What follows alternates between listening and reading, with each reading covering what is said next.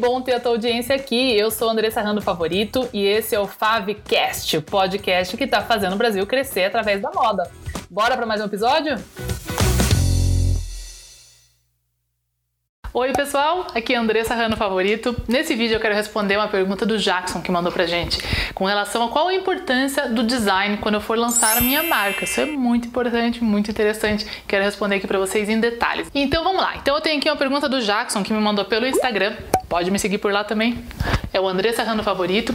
E voltando aqui, o Jackson disse: Me chamo Jackson, em breve irei lançar uma marca de joias. Gostaria de saber a importância do design na primeira coleção. O que apresentar? E também ele quer saber sobre a quantidade de peças. Você me ajuda muito, ficarei muito feliz se você conseguir esclarecer minha dúvida. Obrigado e grande abraço. Um abraço para você, Jackson. Parabéns na sua iniciativa.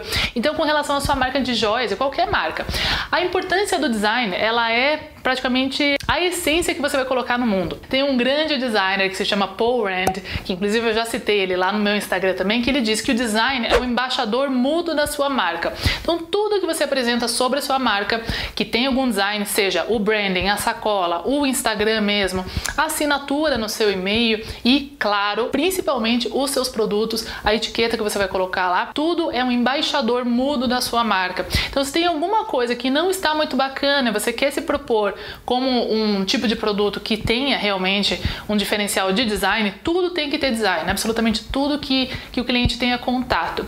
E qual que é a importância disso? Para você se diferenciar, o design da sua primeira coleção e o que apresentar é o que você quer colocar no mundo. Antes de você começar uma marca, você deve pensar primeiro qual que vai ser o seu posicionamento, com quem que você vai competir, de quem que o seu futuro consumidor já está comprando, o que que ele gosta desses, dessas marcas ou dessas lojas e o que, que ele está sentindo falta de repente, que você vai suprir.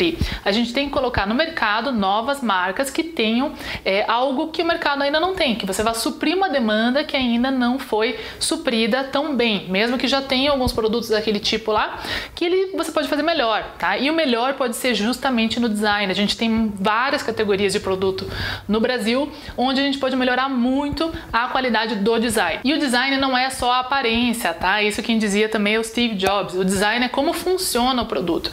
Então, se você está pensando na sua marca de joias, não só o design, então nada te impede de ter um design clássico, que todo mundo tem, por exemplo. Uma correntinha é uma delas. Mas o design também está em como ela funciona, como que você fecha, o tipo de fecho, o comprimento que você vai ter, se ela é regulável, se ela não é regulável. Tudo isso são valores que você vai pensar na sua marca antes de lançar ela no mercado. Então, se você quer ser diferenciado pela beleza, pela estética, se você quer uma estética mais moderna, mais romântica, enfim, enfim, se você quer trabalhar com alguns materiais diferenciados, se o seu design vai estar em como você processa esses materiais, de repente você vai usar o ouro com outros banhos, você vai usar outro tipo de pedra, você vai usar uma lapidação diferente, isso tudo é design. E isso vai posicionar você no mercado como diferente perante outras joalherias, outras marcas que estão aí no mercado. Então a importância do design é essa, é você dizer para o mundo, para o mercado do que você se trata, aonde você está posicionado e mais, é ali que você consegue agregar muito valor. Eu digo que o design design é o, o, valor agregado mais barato que tem.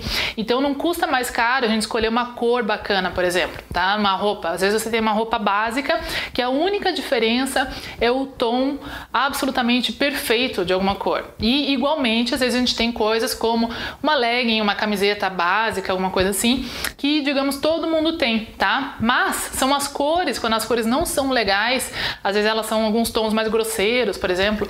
É mesmo preto, a gente tem pretos e pretos né?